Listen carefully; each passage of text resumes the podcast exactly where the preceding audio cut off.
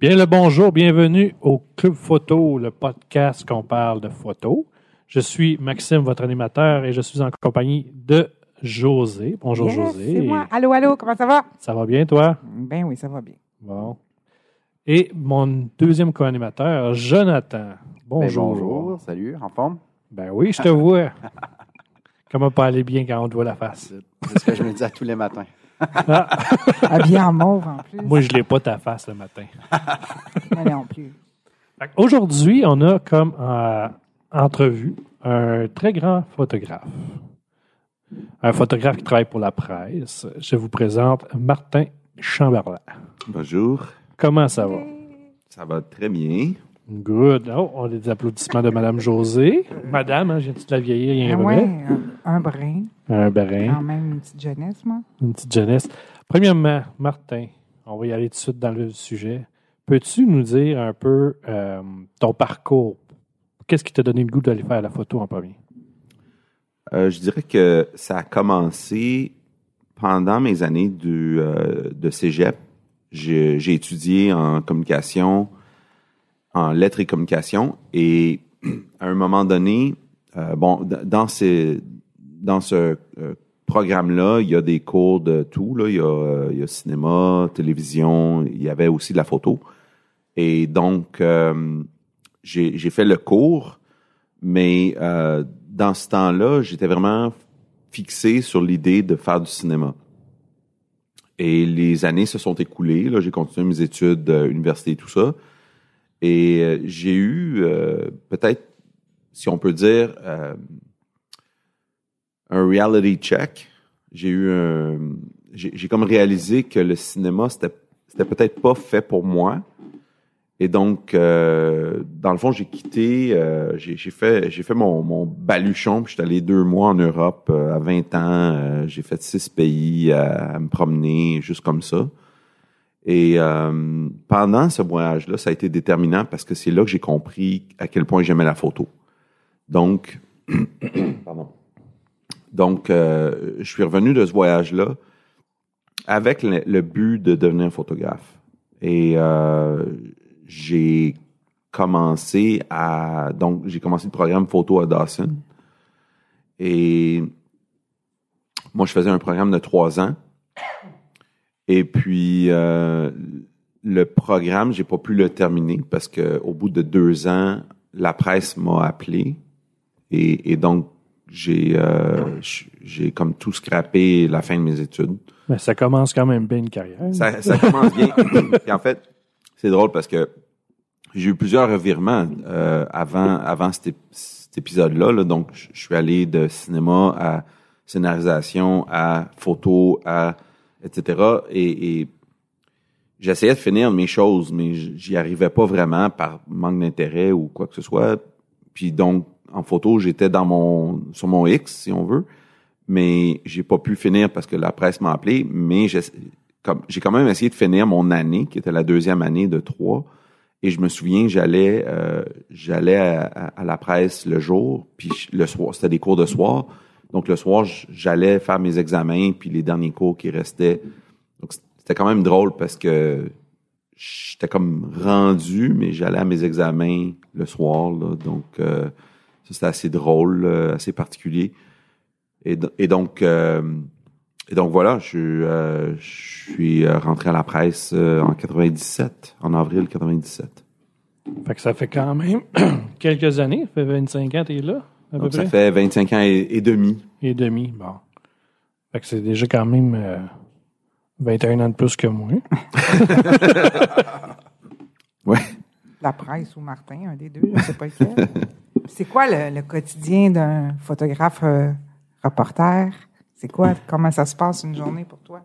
Tu sais-tu le matin où tu t'en vas ou pas? ou- Ben, euh, c'est, c'est, mes réponses vont, vont souvent être les mêmes. C'est que ça, va, ça, ça dépend.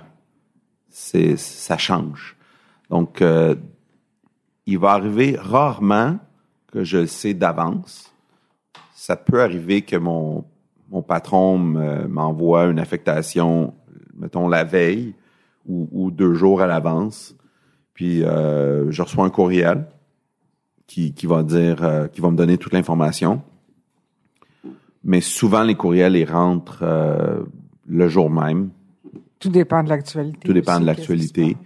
Et donc, je me déplace en conséquence. Donc, je suis pas mal toujours sur le qui-vive, euh, toujours prêt à aller n'importe où parce que des fois, euh, tu reçois un courriel puis il faut que tu ailles à Québec, là. Hmm. Euh, ça m'est déjà arrivé de rentrer un matin, à 9 h le matin, puis là, mon boss, il dit, ben, il faudrait que tu ailles en Haïti. Puis là, je dis, OK, quand? Ben, à midi. fait que, euh, Voici ton billet d'avion. Ouais, donc c'est vraiment euh, c'est n'importe quoi. Il y a vraiment du n'importe quoi là. Ben je, je le dis dans le bon sens du Dans le terme. bon Je- sens, oui, mais c'est dur. C'est- plus difficile de planifier euh, la vie à, à l'extérieur aussi, là, tu sais, ta vie Ben, a- familiale ou. euh, Ouais. Ben il y, a- il y a beaucoup d'annulations là. Donc euh, il y, a, il y a des soupers chez Mm. des amis que je dois annuler ou euh, des événements que j'ai dû annuler parce que je devais aller à gauche puis à droite là. Donc euh, Mm-hmm. oui. Mais c'est pas vraiment quelque chose qui est euh, répulsif non plus là, Non, parce qu'on vit des choses qui sont vraiment qui sont particulières. commun aussi, Ouais. ouais.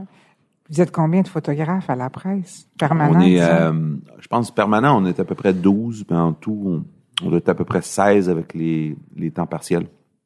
Avez-vous chacun un créneau ou tu peux faire tout en parlant, en passant de la politique au sport, euh, Ben, on fait au tout. spectacle? On, Ouais. on doit, on doit faire tout. Et puis ça, je pense que c'est vraiment important d'être capable de, de, de tout faire. Parce que, selon moi, c'est la déf- définition de, la photo de presse. Mhm. Euh, mais c'est sûr que chacun a des affinités avec quelque chose. Et euh, de façon naturelle, c'est, c'est comme ça. Là. Donc, euh, j'ai un ami euh, que lui, c'est vraiment la photo de politique. Mais moi, euh, j'arrive pas vraiment à cerner qu'est-ce la, la chose dans laquelle je suis meilleur, mais j'aime beaucoup les reportages à l'étranger ou j'aime beaucoup le sport. Mais D'été ou d'hiver? euh, ben, peu importe en fait, parce que chaque sport a, une particularité qui nécessite une euh, que tu aiguises un réflexe différent selon le sport. Euh, mais euh, donc donc c'est ça. J'aime le sport, j'aime le- les reportages à l'étranger, mais depuis euh, peut-être je dirais une dizaine d'années, j'ai j'ai beaucoup, moi j'ai beaucoup changé, j'ai beaucoup progressé. Puis là j'aime beaucoup l'art. J'aime j'aime amener un aspect artistique dans la photo. Ça c'est peut-être par le fait que je prends de la maturité, je dirais là. Hum, c'est c'est intéressant. Puis c'est quoi ton ton ton reportage fétiche ou préféré là, que tu as fait dans tout ce que tu as fait là, depuis euh, 25 ans? Ben Y en dirais- un qui a une palme d'or, disons? Ou la photo palme d'or pour toi? Ben, en termes de reportage, là, ce qui me vient naturellement en tête, là, c'est toujours mes voyages en Haïti. Parce que hum, c'était c'était un peu aller sur une autre planète. euh, parce que le moment où est-ce que je suis allé, c'était une autre planète, là, dans le sens que Mm. il venait d'a- d'avoir le tremblement, tremblement de terre. Et, et donc, tout était détruit. Donc, c'était vraiment extrêmement particulier. Moi, j'ai jamais vu une- un, un endroit où est-ce que tu arrives puis les édifices euh, de cinq étages sont un étage. Les rues euh, jonchées Dévastées. de débris dévastés, euh, des camps de réfugiés. Là, des- les gens, euh, il y avait des camps partout.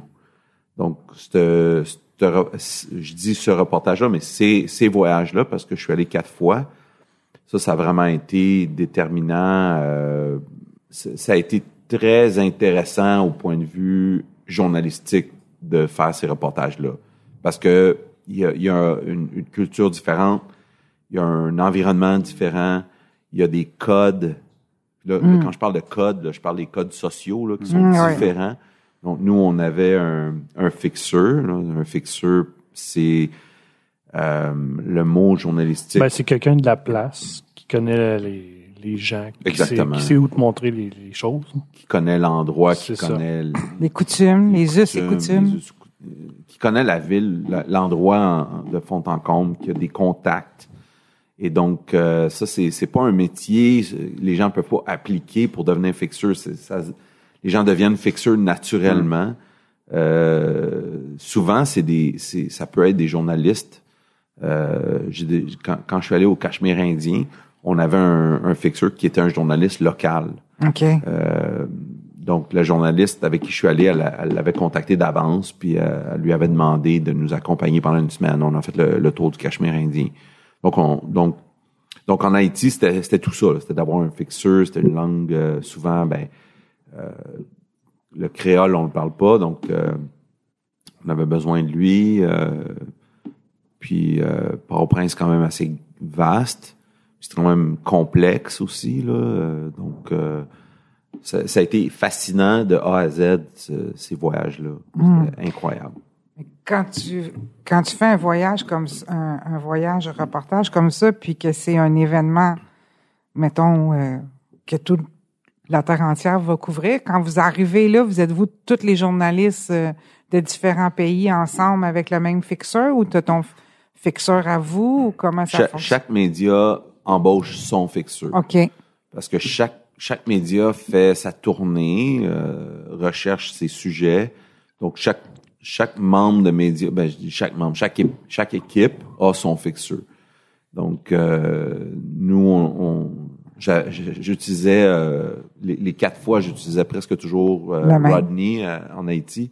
Et Rodney, ben, je, je, je l'aimais bien parce qu'il était très efficace.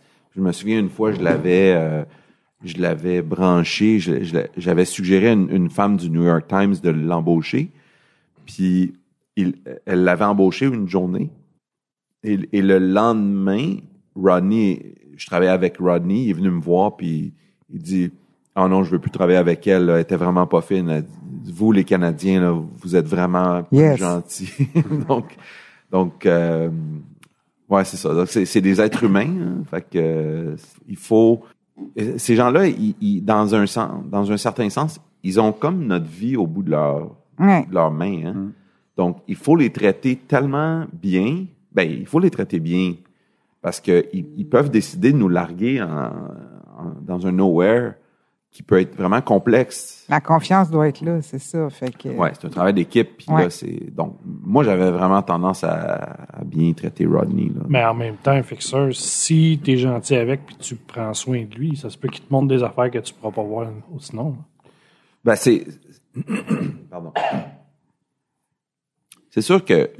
Je veux dire, ce gars-là, cette personne-là, va s'assurer de, de, de, de t'amener à l'endroit euh, où tu dois aller comme journaliste, d'interviewer les personnes que tu veux rencontrer, d'aller dans les situations que tu dois couvrir. Mais c'est sûr que si tu l'as écœuré toute la journée, il, il va s'arranger pour finir tôt puis débarquer un petit peu avant où est-ce qu'il doit débarquer. Là. Donc, euh, donc Rodney, on, le payait cher puis on avait un. un Vous en preniez soin, c'est ça. Ah, c'est fait quatre fois que tu es allé en Haïti. Là, Ouais. tu voulais prendre une gorgée de vin, je t'ai interrompu, hein? Mesdames et messieurs, on laisse Martin prendre sa Non, gorgée de vin. Ouais, je, je suis allé quatre fois, mais ce qui est, ce qui est drôle, c'est que je suis allé euh, une première fois, donc je suis allé avec l'armée canadienne. Puis quand je suis allé dans, dans, ce- dans ce voyage-là, on était vraiment avec l'armée. Puis là, mon patron m'a envoyé un email. Il dit faudrait que tu restes là parce qu'on va envoyer un journaliste te rejoindre. Puis l'armée m'a pas donné le droit de, de rester. Ils m'ont obligé, forcé à revenir au Canada. Donc, je suis revenu au Canada pour 24 heures, puis je suis reparti en Haïti. Parce que quand tu pars, tu pars tout, des fois, tu pars-tu juste tout seul comme photographe sur un reportage ou tu es tout le temps ph- photographe journaliste ensemble? À l'étranger, la- la- vraiment la grande majorité des fois que je suis allé à l'étranger, c'est vraiment avec quelqu'un. Mais ça m'est arrivé peut-être deux fois d'aller tout seul. Fait que là, c'est ça. C'est toi. Quand tu vas toute seule, c'est juste pour les photos. Toi, tu t'écris pas, là. Ben, je suis déjà allé rejoindre. En fait, je suis allé, je suis allé faire un mini reportage de cinq jours à Paris, puis je suis allé rejoindre une journaliste qui était là, mais je l'ai, je l'ai pas vu du reportage. Elle, elle, ce qu'elle faisait, c'est qu'elle faisait des restaurants, puis elle, elle me disait, ok, demain va à ces restaurants-là. Donc j'allais, j'allais, c'était comme un feature qu'on faisait sur euh, découvrir Paris par les restaurants là, en Ok. 2012, 2013, quelque chose comme ça. Donc euh, elle, euh, je l'ai vue une fois, on a pris un taxi une fois ensemble, mais sinon, j'étais cinq jours tout seul. Là. Mais c'est quoi l'autre fois que j'étais tout seul, non? Je suis allé, je suis allé au Venezuela faire un, un reportage.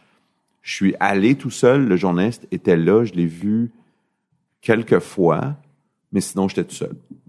Mais, Donc, mais ton- sinon, généralement, on est avec un journaliste. Que ton passeport, il y a beaucoup plus d'étampes que le mien. Hein? Euh, T'en as fait des voyages? Ben, je pense que j'ai fait en- environ 20 pays, quelque chose comme ça, là. Ouais, c'est sûr que de, de voyager, un, un métier qui te fait voyager, c'est le fun, mais de voyager pour le métier, c'est pas toujours le fun, là, parce que tu t'en vas pas là en vacances, là, t'as des, tu travailles, puis Oui, c'est, oui, il y a Pas eu, toujours facile, Il y a eu hein? certains voyages qui ont été euh, pas plaisants, là, je dois l'admettre, là, dont celui Paris a pas été plaisant parce que je savais pas, mais moi, je suis arrivé là avec la gastro. J'avais Ah la non. gastro. Donc, j'ai- ça a pas été le fun, mais euh, il y en a d'autres là qui ont, qui ont été difficiles. Euh, oui, effectivement. ouais, c'est pas toujours, c'est pas toujours du plaisir. On n'est C'est pas sur la plage là, Ouais. à, bra- à Mm. boire des daiquiris. Là. Ça, c'était quelque chose, justement, je voulais te demander en premier lieu, euh, je suis un fan. Je veux dire, euh, j'aime être ici avec toi aujourd'hui. Tu sais, ce que tu mets comme photo, là, quand je les vois passer, c'est tout le temps de la, de la Non, qualité. Têteux ça- qui parle. Non, mais peut-être un peu. Mais tu sais, c'est vrai, tu sais, c'est... euh, Ah, Attends qu'il parle de ce qu'il met sur ses toasts.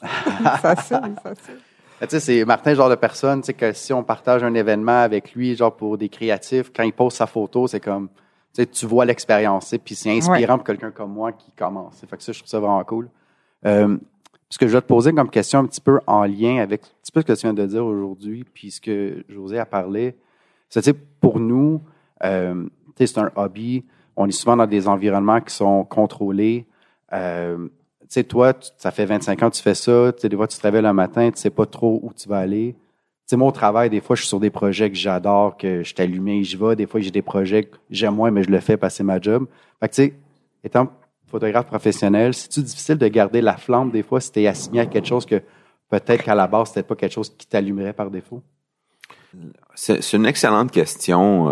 Il faudrait, faudrait que je prenne euh, 30 secondes pour, pour euh, penser à ma Je réponse. des mais- noms de passer dans. Des noms? Ouais.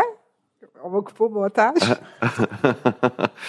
ben, euh, je pense que c'est un métier qui permet. Euh, Il y a- il y, a beaucoup de façons de garder la flamme vivante.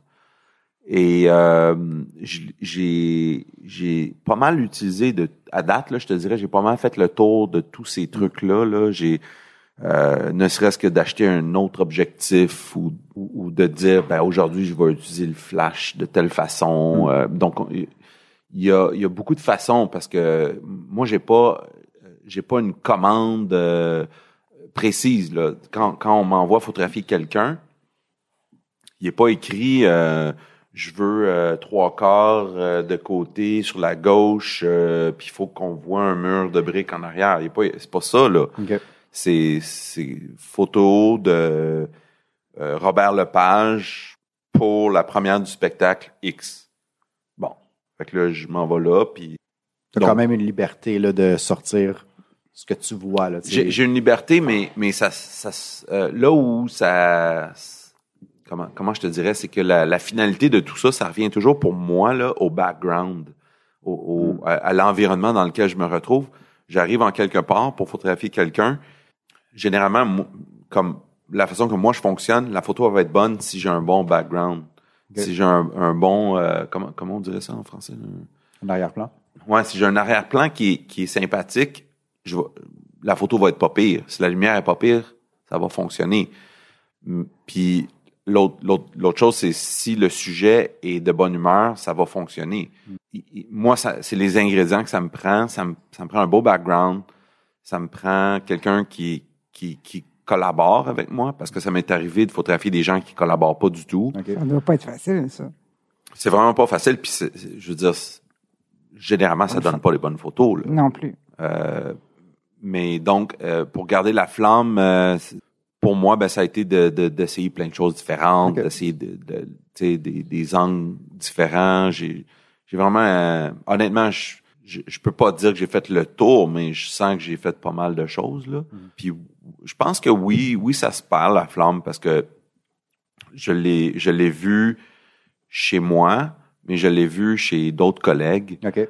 qui euh, ils deviennent moins performants, ils sont, sont moins allumés. Je, je le vois. Puis euh, je, je pense que c'est normal parce que on, moi, je considère qu'on a des, des carrières marathon parce que, je veux dire, on travaille à peu près, moi, moi, je devrais faire à peu près 42 ans là-dedans, là, dans ce métier-là, là, si j'arrive à 65 ans de carrière.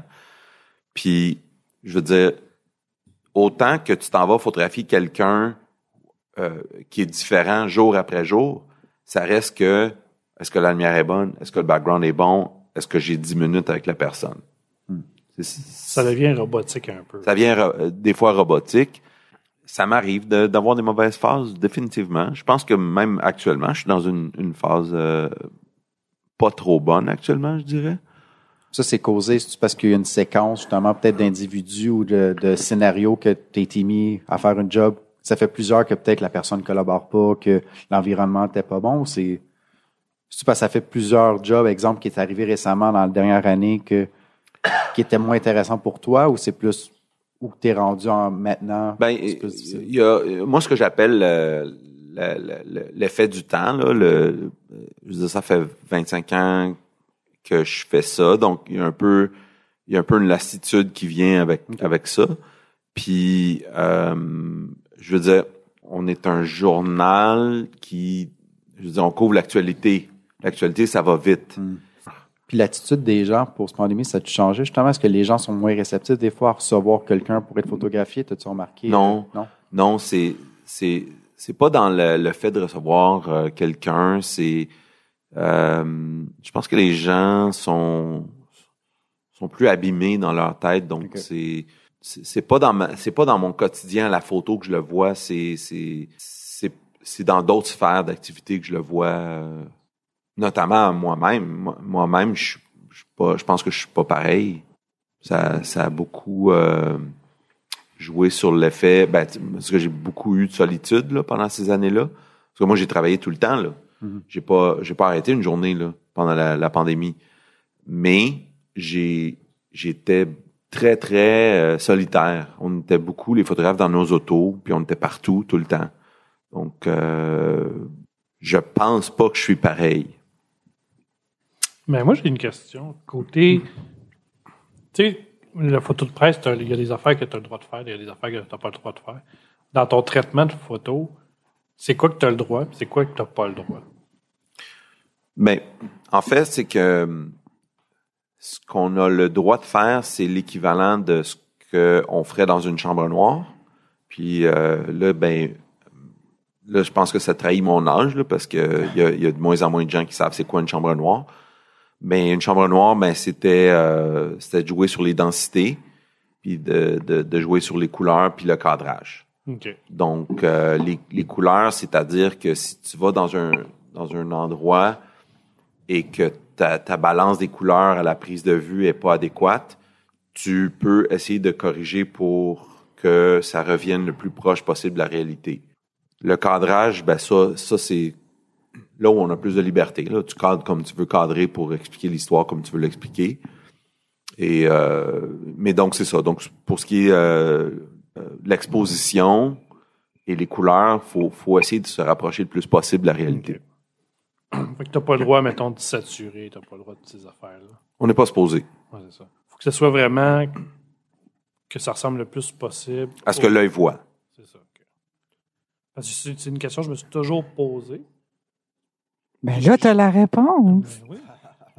Ben, ça- ben oui, j'ai- Les oreilles, ça, hein? ça sonné dans les oreilles un petit peu.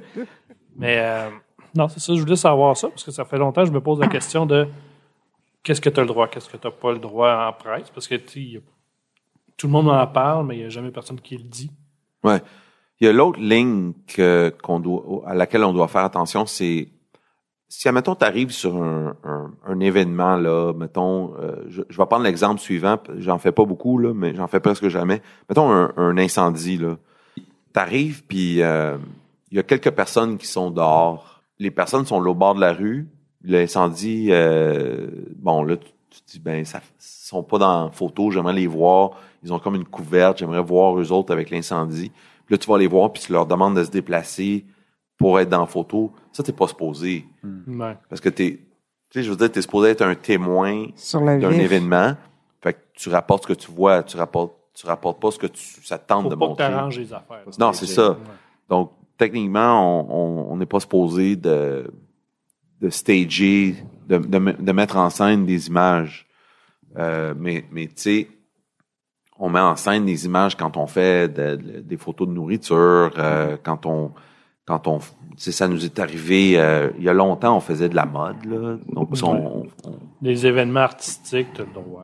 ben, euh, un tapis rouge ou quelque chose comme tapis ça? rouge où étudier à la personne de se placer, de, mettons, devant, euh, devant toi ou quelque chose comme ça. Mais oui, c'est-à-dire que si je vais photographier euh, quelqu'un qui a monté un spectacle, là, ça m'arrive souvent, là, euh, un metteur en scène, euh, je, vais, je vais photographier un metteur en scène, ben là, je vais lui dire où, où sur scène que j'aimerais qu'il soit pour avoir la meilleure photo. En meilleure lumière. Mais ça, c'est un, c'est un portrait, Voilà, c'est ça. tu sais? C'est pas comme. euh, C'est pas un événement. Ouais. Exactement. Mais si je vais sur un événement, si je vais sur une, une manifestation, je vais pas commencer à dire aux manifestants où à se placer. Non. C'est peut-être mieux pas. Photo Non, mais c'est c'est déjà arrivé que je, je- je suis déjà allé sur une manifestation, il y avait tellement peu de participants, ils étaient huit. Ils étaient huit. Là, moi, je suis arrivé. Là, les huit me regardaient. Où est-ce qu'on se place? Là, là, j'étais là. En paquet, en Faites, paquet. faites votre manif. OK, mais est-ce qu'on se met ici? Ou- Ouais, ben, les autres voyaient ça comme de la publicité. qu'ils voulaient faire, Il a profité bonne du impression. oui. C'est correct, tu sais. Ça t'arrive-tu des fois que tu vas faire une image portrait pour quelqu'un et tu as des demandes particulières? Tu sais, comme euh, enlève-moi les boutons. quelque Oui, chose. ben, Tu oui, m'as oui, ben, peur. Je me demandais ce que tu allais dire. Non, mais tu sais, sachant que c'est peut-être plus limité côté traitement, mais tu sais, si la personne te demande enlève-moi ça. est-ce que Oui, tu- ben, euh, ça arrive souvent que les gens disent, là, euh, tu, tu sais, tu vas m'enlever les boutons d'en face, là, comme tu dis. Oui, ça- les gens le demandent, mais non. Vous le faites pas du tout? peux- Aucune non. retouche? Wow. euh, Aucune retouche. Wow. Puis, euh, ça- ça- des fois, c'est problématique, là, parce que il y a des gens qui sont très insistants, là. C'est, c'est, c'est non. OK, puis tu, tu leur dis. Ouais, je leur dis, peux pas je faire leur ça, dis, je, je peux pas. Wow. Fait que si ton, ton, ton bouton, euh, tu sais, on est chanceux, il est à droite, tourne-toi à gauche, puis on va te photographier à gauche. Mais, Mais là, c'est dans pas le mon milieu, beau profil. Ouais, c'est ouais, c'est ça. Euh, j'ai eu, oui, j'ai eu toutes sortes de demandes drôles, là, comme, j'en, oui, oui, j'en ai eu des Mais c'est intéressant, drôles. pareil, tu sais, qu'il y a les demandes, mais que Ouais. dans le contexte, tu peux pas le faire. tu sais. Fait que j'imagine les gens, euh, ça doit te mettre dans des situations particulières, pareil. Oui, j'ai, j'ai un, un artiste qui m'a dit euh, de pas le photographier de tel bord parce que sa narine était trop grosse. euh, puis, euh, il y, a, il y a- il y a une femme, une psychologue, euh, j- j'étais, je trouvais ça vraiment drôle parce qu'elle, elle, elle m'a dit, là, là, faut pas que je sois trop belle, là, parce que je suis pas belle dans la vie. Elle m'a, elle m'a pas dit exactement je suis pas belle, mais elle a dit, je- faut pas que je sois trop belle parce que ça sera pas vrai. C'est la Ah. première fois que j'entendais quelqu'un me dire ça. Vraiment. Donc, euh, il y a de tout pour tous les goûts. Un autre euh, sujet. En 2022, tu as été un des, un des pas trop nombreux photographes qui a pu avoir la chance de faire des Jeux olympiques d'hiver COVID. Oui. Comment ça s'est passé, ça? Ouais. Comment tu as vécu ça? Parce que c'est les seuls Jeux olympiques qu'il y a eu pendant le COVID, d'hiver, en tout cas. Il y en a Ben, eu. d'hiver, il y, a, eu le Tokyo un an avant. là. Ouais, ça, c'est les Jeux les Jeux de Tokyo ont été reportés d'un an, donc ils étaient juste à un an d'intervalle avec ceux de Beijing. Euh, oui, l'histoire, là, ça. Là. Il n'y a, plus Ouais. jamais, il y a peut-être plus jamais de photographes qui vont vivre ça de leur vie. là. Ben, Ben, j'espère. on l'espère, mais on sait pas là, parce que Paris, dans, tu vois, Paris c'est dans deux ans, là, donc on ne sait pas comment ça va aller pour Paris. On, on, on suppose que ça va bien aller parce que ça va quand même relativement bien actuellement. Mais euh, les, les Jeux de Beijing ont, ont été vraiment euh, particuliers à la limite du bizarre. Euh, le- euh, on, on était cloîtrés là, dans, dans une zone, ok? On pouvait pas marcher dans les rues de Beijing. On pouvait pas aller euh, à presque aucun endroit en fait. Euh, C'était tout quasiment pas le fun. ah, C'était pas super le fun.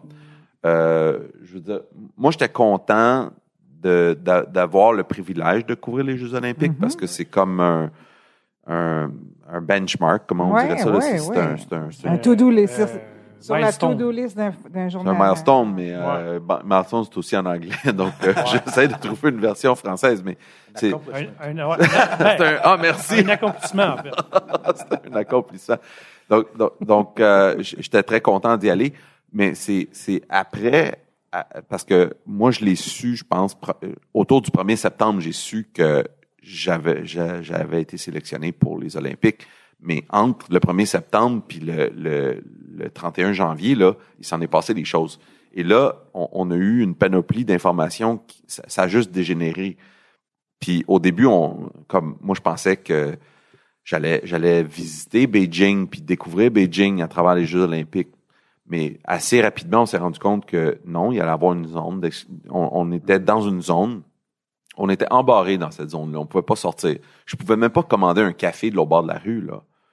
OK? C'est quelque chose, là. Là, il y avait un mur de 10 pieds qui était construit autour de notre hôtel, puis il y avait une douzaine de policiers là, qui étaient là en permanence. Il y avait des autos de police devant l'hôtel. quasiment angoissant. Oui, ça l'était parce que les deux derniers jours, je faisais de l'anxiété. Puis, Ouais. je veux dire, la première chose que j'ai fait quand je suis revenu au Canada, ben, c'est dormir pendant trois jours. Mais à- à- la première chose que j'ai faite concrètement, je suis allé faire du ski de fond dans la forêt. Puis euh, crier, j'ai de l'air. Ouais, j'ai de l'air. C'est ça. Puis c'est, c'est- je veux dire, c'était extrêmement fascinant de, de- d'être dans cet environnement-là, de voir les sportifs de haut niveau euh, faire leur compétition, puis de voir ça. Pour moi, c'est, c'est quelque chose que je vais jamais oublier. Mm. Mais autour de ça, c'était quoi?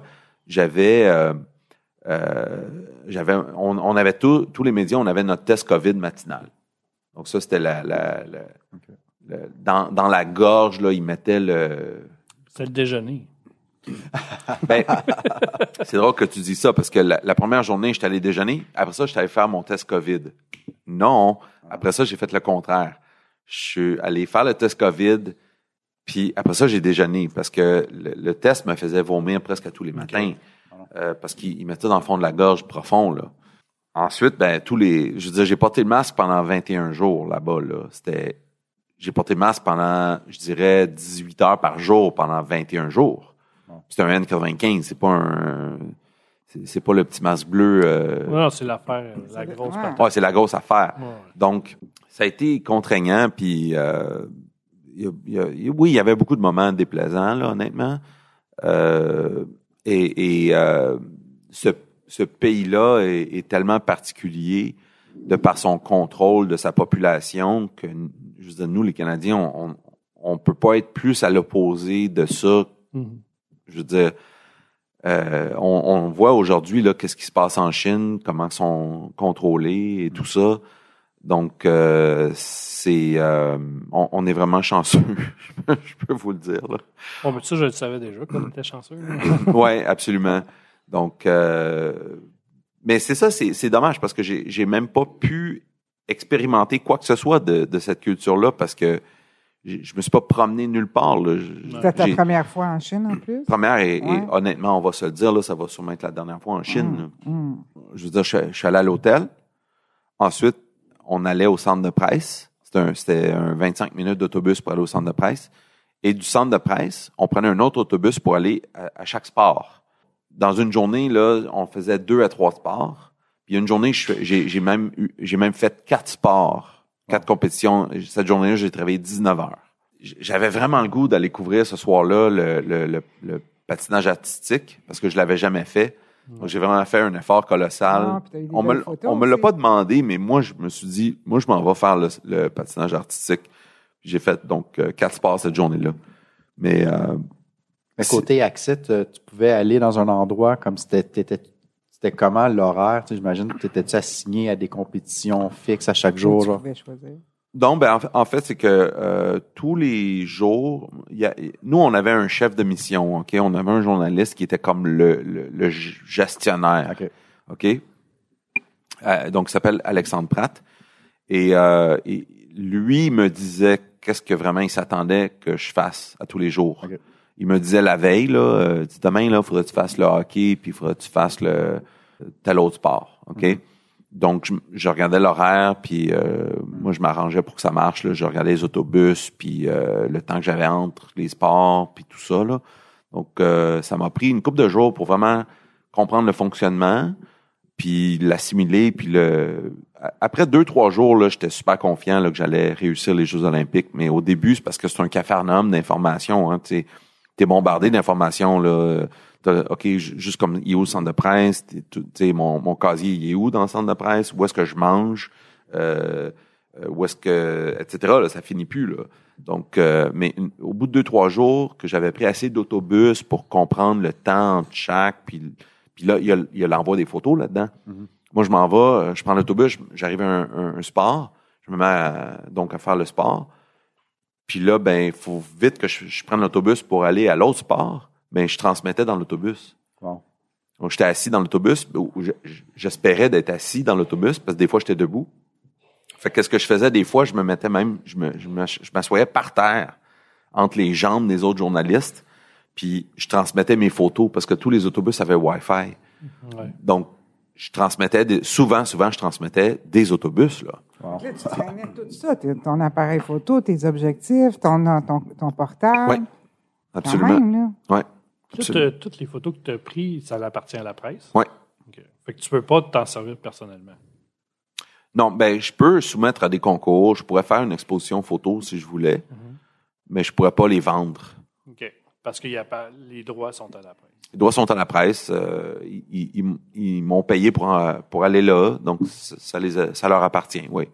Y avait-tu un contrôle sur l'équipement, genre, où ce que tu pouvais prendre ou emmener, sortir? C'était-tu tes affaires ou il y avait un genre de. Y avait-tu un contrôle si quelqu'un voulait avoir un équipement particulier pour aller là ou c'était vraiment tout le monde elle doit apporter leur propre affaire? Ben, on, on doit tous apporter notre équipement. Euh, moi, je suis parti, donc euh, j'ai été très, très chanceux, en fait. Je, je l'ai appris une fois rendu là-bas, mais euh, j'ai reçu deux boîtiers flambant neufs, c'est des, c'est des Canon R3. OK. C'est des Canon R3 euh, que j'ai reçus comme quelques semaines avant les Olympiques. OK, nice. OK? Moi, je suis arrivé là-bas, là, puis j'avais, honnêtement, j'avais un petit peu de difficulté à les, à les manipuler, là, parce que j'étais pas habitué, là. Ça faisait un mois que je les avais. Donc, je suis arrivé là-bas, puis ce qui, ce qui est très euh, connu, là, c'est que quand tu vas aux Olympiques, il y a, il y a les comptoirs caméra. Ouais. Il, y a, il y a le Nikon, il y a Canon, puis il y a Sony. Ouais. J'avais très hâte de voir le, le comptoir. Parce que là, tu peux aller au comptoir, puis c'est vraiment, t'es- t'es vraiment- c'est vraiment le tapis rouge pour les photographes. Tu vas là, puis tu peux avoir euh, un boîtier tout sale avec des, des objectifs brisés. Tu, tu le déposes. Ils vont tout réparer, ils vont tout nettoyer, puis en, en attendant, ils vont te passer des... Tout, là. Ils vont Nice. tout te passer. Donc, moi, j'aurais pu avoir une 600 F4 euh, tous les jours si je voulais. Euh, j'aurais pu aller euh, au comptoir tous les jours chercher ça. Je l'ai pas fait parce que euh, la, la 600 F4 est c'est un objectif qui qui est plus utilisé pour par les agences parce que c'est c'est pas un c'est pas un objectif qui est versatile Mhm. une 600 F4 ok? Moi j'avais une 200 400 avec un 1.4 OK. qui est euh, donc ça fait comme une 540 je pense la 200 400 est, est- c'est la c'est l'objectif suprême pour les Olympiques je- comme je te dis, donc j'aurais pu aller chercher une 600 tous les jours, mais, mais c'est comme, c'est pour avoir des photos très spécifiques, puis c'est, c'est encombrant. Moi, j'étais très, très satisfait de la 200-400, puis j'ai, j'ai utilisé que ça, euh, puis la, la 70-200. euh, Ouais, j'imagine avec une 600, faut que tu saches où t'es placé pas mal avant de la choisir. là. Ben, que t'es- tu sais, tu peux pas, t'as pas de jeu. là. Ouais. Tu es tout le temps en même, à la même distance, ou sinon ça, ça marche pas. là. Que- Ben, ce- ce- cet objectif-là, il, il- il crée des photos magistrales. Ok, C'est c'est- c'est comme, c'est le luxe euh, suprême, là, OK? Sauf que c'est c'est pas versatile. Il était plus utilisé pour, par les, les photographes d'agence qui, euh, parce que les agences, ils sont, ils sont plusieurs, ils sont quatre ou cinq photographes, puis ils se répartissent le travail. OK. Fait que là, il y en a un qui va dire, ben moi, c'est c'est la ligne d'arrivée. Hein. Moi, je, moi, je fais la ligne d'arrivée, je vais être là, ligne, ligne d'arrivée. Donc, quand il, il y a la ligne d'arrivée, il y a, il y a la, la photo, euh, les bras dans les airs, tout ça. Euh, mais moi, c'était tout. C'était c'était- ligne d'arrivée, mais c'était pendant, c'était à gauche, à droite. Donc, j'ai vraiment eu beaucoup de, de fun avec la 200-400. Là. Ouais. Mais admettons, faut que tu suives absolument juste les Canadiens ou tu peux photographier n'importe quel. euh, Ben, le, moi, je dirais là que plus que 80% de mon travail là-bas, 90% c'était les Canadiens, les Québécois. Il y a beaucoup de Québécois et de, et de Canadiens au- aux Jeux d'hiver. Et euh, il y avait assez d'histoires quotidiennement pour que je fasse que ça. Ce que ce qu'on faisait, c'est que à tous les jours, je, veux dire, j'étais sur place. Puis dès que je voyais des belles photos, je les, je les prenais. Puis on faisait une, une galerie photo euh, presque à tous les jours, là, des, des meilleures photos euh, autres. Euh, Dans les articles, ben là, il y avait les photos précises là, des, des, des, euh, des sportifs dont on parlait là, euh, quotidiennement. Ah, c'est cool, ça. C'est des affaires qu'on ne sait pas. On, nous autres, on voit le produit final, mais on ne sait pas ce qui se passe en arrière. C'est ça qui est le fun. Ouais, ben, excusez. En fait, euh, l'autre l'autre aspect que moi je moi je je savais même pas euh, avant d'aller aux, aux Olympiques et, et ça c'est vraiment intéressant, c'est que quand tu vas aux Olympiques, donc, nécessairement tu travailles pour un média ou, ou une, une agence ou un média, tu as un niveau d'importance quand tu arrives là. Quand tu travailles pour une grande agence, là, il y, a- il y a quelques grandes agences, ils ont toujours le, le, le premier choix pour les meilleurs spots. Ensuite, il y a les petites agences puis les grands quotidiens. Eux autres, ils ont le deuxième choix pour les meilleurs spots. Et là arrivent les petits quotidiens. Je dis petits quotidiens. euh, la presse, C'est un euh, petit quotidien. c'est un petit quotidien euh, au, au niveau international. Là, c'est- donc, moi, j'avais toujours le troisième choix. OK? Donc, souvent, souvent, j'avais pas la place que je voulais. Euh, donc, ça arrivait que je, cherchais un meilleur, un, un meilleur endroit. là. J'allais dans la foule des fois, là, parce qu'il y avait des, des espaces dans, les gradins. Donc, parce que comment ça fonctionne, c'est qu'il y a ce qu'on appelle field of play, qui est au niveau du jeu, OK? Que ce soit le hockey, le patinage de vitesse, tu es au niveau de la patinoire. OK? Puis, quand t'as pas, quand t'as pas ça, field of play, tu vas dans les gradins. Et, et là, ben, tu as une moins bonne photo en général. Donc, c'est arrivé souvent là, que j'allais dans les gradins. Là. Mais tu veux, tu veux essayer de, de, de, de mettre ton nom. Tu, tu dois mettre ton nom 24 heures en avance, la veille. Tu vas sur le site web, puis tu dis, ben moi, je vais aller au patinage artistique, je vais aller au hockey, je vais aller euh, patinage de longue piste. Donc, je mettais mon nom la veille sur ces événements-là, puis c'est un tirage. Là, j'arrivais au sport en question, puis là, il tirait les noms. C'est un tirage. Ouais. Donc, moi, j'étais dans le troisième tirage. Donc, ça arrivait souvent que j'avais pas, j'avais pas la, la, la, la veste bleue, la, excuse-moi, la, la Le manche brassard, bleue, ouais. le brassard bleu. Puis le brassard bleu, ça te donne le, le, le droit d'aller sur le, sur le, les côtés. Donc, euh, souvent, je l'avais pas. Tu sais, une fois que tu le gagnes, là, tu, tu le gardes. Ouais, non, mais c'est juste une, un, un événement, là, cette journée-là, là. Ouais. Mettons que tu vas au hockey, tu, tu vas pour la partie Canada-Suisse. Tu l'as Donc, juste tu as la manche pour Canada-Suisse. Après ça, le sport d'après, tu dois reprendre l'autobus, aller ailleurs. Tu l'auras pas, la manche, nécessairement. là. T'en Donc- as-tu gagné quelques-uns? J'en ai gagné quelques-uns, Bon. puis notamment, ça a donné ma meilleure photo. ben, selon moi, une de mes meilleures photos d'action. là. Euh, J'ai Kim Boutin qui tombe. Puis Ouais. dans, dans sa chute, la photo que j'ai, elle touche même pas par terre encore. Euh, Elle a les, les patins dans les airs, puis tu vois le, le sigle des Olympiques en arrière. Donc, euh, ouais, ouais. Mais dans ton, avec le recul, maintenant que tu es revenu, que tu analyses ça, est-ce que tu aimerais vivre des Olympiques hors COVID ou tu l'as vécu l'expérience puis donner la chance à quelqu'un d'autre? Ben, euh, j'aimerais vraiment que tous mes collègues qui veulent y aller puissent y le aller parce que je, je crois vraiment là, que c'est important. euh, c'est important pour moi, c'est sûrement aussi important pour eux. Je veux qu'ils le vivent. Mais oui, j'aimerais ça le faire peut-être une fois dans un, un moment normal, mais suis quand même, je suis quand même satisfait de l'avoir fait. Puis si ça arrive pas, Ben, je- les jeux d'été, hein, tu sais, prendre des photos à chaleur à la place des ben oui, effectivement, j'aimerais, couvrir des jeux d'été, effectivement, Hum. mais euh, je vais pas. C'est pas, c'est pas quelque chose qui m'habite là au quotidien. Honnêtement, je, je, je ça me, ça me cause pas de douleur là, de penser que je le ferai peut-être pas là, parce que si je, si je regarde en termes de chiffres là, juste en termes mathématiques là, euh, techniquement, je suis même pas certain que mon tour va revenir. OK. Parce que tous mes collègues vont y aller une fois.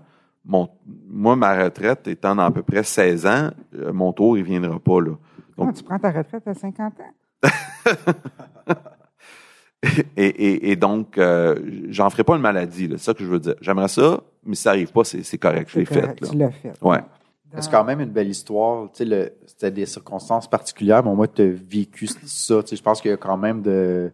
je sais que c'était particulier, puis les derniers jours, c'était difficile quand, euh, comme tu mentionnais, là, mais je pense que la- l'avoir vécu dans le contexte que tu l'as fait, c'est quand même intéressant, je trouve. Là. Tu sais, C'est c'est différent. Là. Tu sais, Ceux qui vont faire les Olympiques dans des contextes plus normaux, leur histoire va être Différent. différente que la tienne, mais toi est particulière. Pas Ouais, ouais. Moi, je sais que j'ai manqué un gros party parce que quand quand euh, quand j'étais aux Olympiques, tous les médias, euh, tous les gens qui sont aux Olympiques, généralement, ils ont fait d'autres Olympiques. Et tous ces gens-là parlaient du party des Olympiques. Euh, je pense qu'il est, je pense qu'il est à la fin. Ah, bref, il peut, il peut être à la fin au début, là, mais apparemment, c'était un beau party, puis je n'y en a pas eu parce que c'était COVID. Mm. Donc, euh, écoute, on n'avait même pas le droit d'aller au village olympique, là. Euh, les villages des athlètes, on y allait pas, là. OK? On, on, Alors qu'en temps ordinaire, vous avez le droit. en temps ordinaire, les, les journalistes, ils se Je promènent. me sur- suis pas assez approché du micro, je répète. Alors qu'en temps ordinaire, tu aurais pu y aller, te promener n'importe où. Oui, parce que je- généralement, les, les journalistes, ils, ils vont au village des, des, des athlètes, puis ils village font des des, valeurs aussi, au village des valeurs, puis ils font des entrevues là-bas. Faut bien qu'on rit un peu, là. C'est là qu'elle jette les dossards bleus. Il y en avait un caché dans ses poches qui a pas au village des valeurs. C'est tout, tout intéressant, ça. Fait que moi, je vais essayer de. Tu sais, tantôt, il a fait son têteux, lui. Je suis fan. Toi, tu vas être la poffine. Non, moi, je suis. J'ai le bonheur, je pense, en tout cas, d'être ton ami. En tout cas, moi, toi, tu es mon ami, je pense. Je dis, Ben, mon ben ami. oui, ben Bon, oui. J'en suis très heureuse parce que je t'adore. Puis, j'ai pu découvrir à travers tout ça un Martin qui, euh, c'est comme je disais tantôt euh, avant, là, nous autres, la photographie, c'est notre hobby. Toi, la photographie, c'est ton travail. Fait que tu as sûrement des hobbies qui sont pas la photographie. Tu trouves tout ça? Non, mais c'est vrai, attends, avant. Tu trouves-tu ça plate? Des fois, t'aimerais-tu que ça soit. tu sais, Est-ce que tu fais de la photographie par plaisir ou bien tu es tellement écœuré de l'avoir fait par travail que la fin de semaine, tu pitches ton Canon à terre parce que c'est super résistant, ça, apparemment? Puis, Ben, plus qu'un Nikon. À lundi. Non, moi, j'ai déjà échappé à terre, mon Nikon. Tu le sacs là, puis tu lui dis à lundi. Ou tu le fais quand même un peu. euh, Je, je le fais un peu. Je veux dire, il y a- y, y des choses qui, qui, qui m'apportent du fun. Tu sais, euh, j'ai eu une phase là, euh, il y a pas longtemps, c'était les animaux comme je- j'essayais de photographier des oiseaux en plein vol ou, euh, ou de- d'essayer d'aller à la recherche de- de- d'animaux sauvages. Ça, c'est le fun. Ouais. Euh, Pas capable, moi. J'ai euh, j'ai euh, j'ai toujours du fun lorsque euh, c'est libre, tu sais dans le sens que euh, tu sais euh, j'ai appelé la la, la ballerine euh, Isabelle, j'ai Mm. dit Isabelle on on fait tu de quoi? Puis euh, là on a sorti les flashs puis c'était c'était en novembre on a fait des, des photos, euh, honnêtement, c'était vraiment particulier, les photos d'Isabelle qu'on a faites dans le champ. Euh, ça, n'importe quand. Ça, euh, OK. Fait que tu aimes ça quand même, euh, ah oui. faire de la créativité euh, autre, autre que ton travail avec ton appareil. Ah oui, en fait, en fait, je fais des photos que je fais pas dans mon travail. Tu sais, euh, relativement artistique, euh, flyé, déjanté, coloré, euh, noir et blanc. euh, tu sais, Euh, je vais ailleurs. Mm. Mais, mais donc, pour répondre à ton autre question, le- les hobbies que moi j'ai, Oui, ouais, c'est vrai, je l'ai, je tweaké, mais c'est ça. Ouais, c'est ça. Ouais, ben, ouais. euh, ça. y a- Je pense que tu suis dit, c'est bon.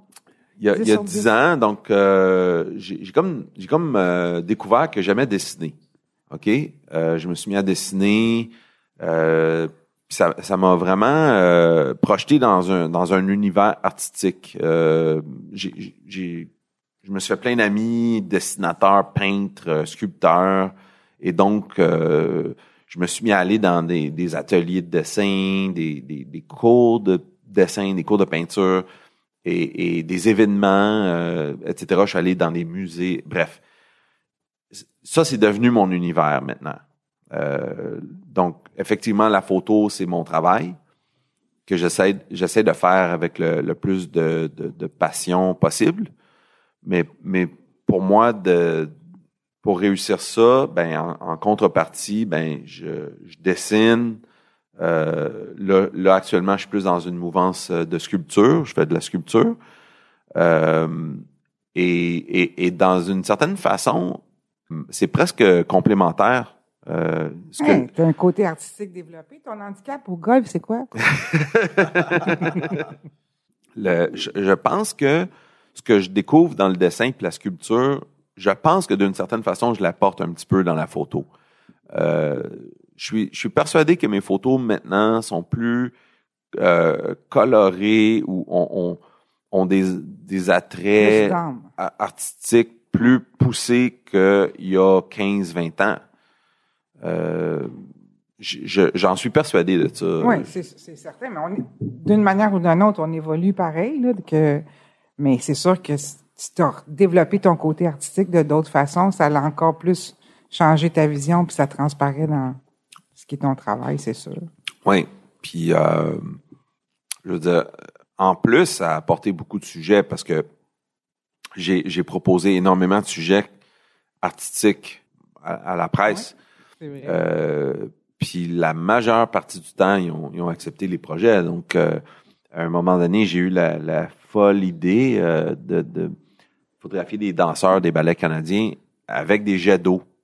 oui, ils sont belles ces photos-là. Donc, euh, merci. Donc, Bien j'avais j'avais un- quelqu'un qui lançait les jets d'eau, j'avais le danseur des ballets canadiens qui sautait dans les airs. Donc je veux dire ça, j'aurais pas fait ça il y a, il y a 15 ans là dans mon ancien moi là. Je suis content d'être capable d'apporter l'aspect artistique maintenant que j'avais pas avant. aussi dans, dans ben moi en tout cas moi je trouve que c'est important dans, dans ma photo d'avoir un côté euh, la créativité artistique mais tu as toujours le cerveau en ébullition tu as toujours des idées là de photos ou de shoot même dans ton travail des fois t'en jases puis t'es très très créatif là Ouais, je pense que c'est ma façon d'essayer de garder la, la, la flamme allumée. là. oui aussi tu sais c'est ça de, de continuer puis d'aimer d'aimer ce qu'on fait là. faut faut toujours le l'enjoliver Puis, puis aussi, pour, euh, je pense que c'est pour répondre à ta question, euh, tantôt, tu me demandais comment, je pense, garder la flamme. Mais notamment, euh, il y a un peu plus d'un an, ils ont demandé à- qui est-ce qui serait volontaire pour prendre des cours pour piloter le drone. Moi, j'ai levé la main. Parce que je me suis dit, ben, peut-être que ça va m'amener quelque chose. Donc, j'ai j'ai fait les cours, ça a été, euh, ça a été ardu. là. J'ai j'ai- j'ai fait les cours, j'ai passé les examens. Euh, je suis allé, donc c'est à, c'est à Laval-Ouest. Euh, je suis allé souvent, souvent là-bas pour les cours. C'était long, juste aller puis revenir, c'était long. C'est pas, pas le permis de base que tu as fait. Non, j'ai le permis non. avancé. C'est ça, le permis avancé. Hey, il Puis- est parti de la rive sud de la rive nord là Ah non, chose. mais euh, être à 9 h le matin à Laval-Ouest, là, quand tu habites à Brossard, là, c'est long, longtemps. Là. ouais Fait que, euh, c'est vrai puis là, en novembre, prendre les cours, t'as les doigts gelés, puis là, ils ventent, puis euh, je veux dire... faut que tu stabilises Bref, j'ai fait les cours, j'ai passé, puis écoute, je pense qu'à tous les jours, je sors le drone. Nice. C'est le fun de faire du drone. oui, mais je savais pas que c'était le fun à ce point-là. Ouais. Je l'ai Ah, découvert. finalement, là, tu commences à aimer ça, là? Non, je commence pas là. Je- mon ça. premier vol, j'ai fait OK, j'aime ça, mon premier vol. Mais mais plus je devenais habile, puis plus j'avais de fun, puis je veux dire, j'ai beaucoup de fun à faire du drone là. Ouais, beaucoup. très beau ta vidéo euh, du, du beau soleil, la semaine, là, deux semaines, là. Merci. Très, ouais. Puis donc ça comme donc je l'ai je l'ai fait juste pour que ça m'amène ailleurs. Ça me tentait pas vraiment sur le coup. Mais ça a payé parce que ça m'a vraiment amené ailleurs. Ben, ça donne un autre aspect. Ben ouais. Tu, vois les choses d'une autre façon. Tu sais, souvent, on va dire au photographe, penche-toi, essaie de trouver un autre angle. Ben, tu sais, quand tu es juste avec ton Kodak, tu peux pas aller à, à 100 pieds dans les airs. là. Ouais. Fait que là, avec le drone, tu peux aller chercher une autre perspective des, des affaires, puis c'est le fun. Non, J'en vois même euh, du drone dans, dans des mariages. Ouais. Des fois, quand c'est à l'extérieur, ça fait des super belles shots. Tu sais, je n'ai vu un à l'intérieur, ça, je l'ai trouvé un petit peu épais. Ça doit être bruyant, voir un drone à l'intérieur. Ben, c'est pas, c'est, c'est pas que c'est bruyant, c'est surtout que c'est dangereux s'il y a du monde. Ben là, ben c'est ça. Non, mais en fait, je, Je sais pas si ils sont rendus silencieux, mais il me semble qu'un drone, Non. c'est bruyant. Non, dedans. non. Non, mais c'est rendu fréquent, en fait. Les, les, j'ai vu des publicités tourner avec des drones Ouais. euh, à l'intérieur. Euh, le, le drone ne capte pas le son. Non, mais Donc- je parle plus pour les gens dans la réception du mariage. Ça le doit avoir été. doit faire euh, du bruit, tu ben. Ben, ça doit pas durer 15 minutes. Là, ils Ah, vont juste faire leur shot, puis après ça, il y a Ouais, c'est ça. bon, il si, pas si- s'il y a- y a- y a de la musique, je veux dire, s'il y a le DJ. d'un coup, qu'il reste pris l'hélice dans le chignon de ma tante Lucille. Non, non, mais tu ris, mais ça peut être dangereux pour de vrai. Ouais, ouais. hélice Je de ris drone, pas, je suis ça te sérieuse dans ma euh, ça question. coupe, Ça peut être dangereux. Non, ça peut être dangereux, mais j'imagine que ça devait être du, des, des, des mini, euh, des GI avec mini 2. Euh, Ouais, ça fait un peu Pas- moins mal. tu sais, mais- euh, je me suis déjà pogné la main là-dedans, puis c'était- ça fait mal, mais ça coupe pas. Mais Ça fait un peu moins mal, le chignon à ma tante Lucille. Mais les cérémonies à l'extérieur avec un drone, c'est c'est hot, là. Tu sais, Ben oui, tu peux faire des, des, des super beaux suivis ou des, des beaux plans là, que jamais tu aurais pu prendre avant. là. Ouais, ouais. Puis, c'est- puis je, euh, je connais quelqu'un qui a, qui a comme réalisé une, une émission. Il a, il a utilisé beaucoup de drones. Puis lui, il me parlait à quel point tu as des gens qui pilotent des drones. Puis là, tu as des photographes qui pilotent des drones. Ouais. Puis il dit, les photographes qui pilotent des drones sont intéressants. Parce qu'ils sortent des images vraiment basées sur le graphisme. Sais, Donc, l'esthétisme. Donc, moi, j'étais bonne à Mario Kart, fait que je serais-tu bonne pour piloter le drone? c'est sûr. Ah, c'est sûr. Commence. Ben, on là. avec les pitons puis On le va te le joystick, pas essayer. pire avec un joystick. Ouais. Tu couperas ça au Au ski de montage. fond aussi, des bonnes. Comment? À faire, à faire du ski de fond? Je suis pas pire au ski de fond. Ouais. ça, c'est une inside. Ouais, Ça commence bien le podcast, déjà des insides. Non, ça, ça rentre pas. On t'expliquera tout à l'heure. Ouais, merci. Hors honte. tu couperas ça aussi. Non. Ah, il dit non. Bonjour, André. Exactement. Ben, c'est bon, ça. C'est intéressant. Avez-vous d'autres questions? Ben, euh, moi, pour moi, c'est correct. Euh, du tout. All good.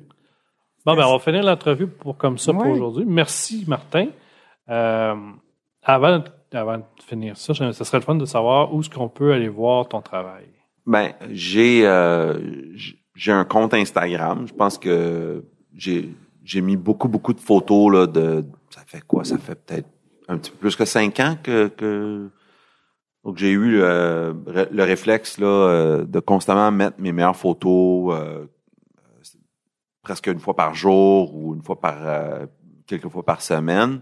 Donc je pense que ça c'est vraiment le meilleur endroit. Puis je me suis rendu compte que c'était c'était un moyen efficace pour moi de, de- parce que souvent on se fait demander des rétrospectives. Ouais.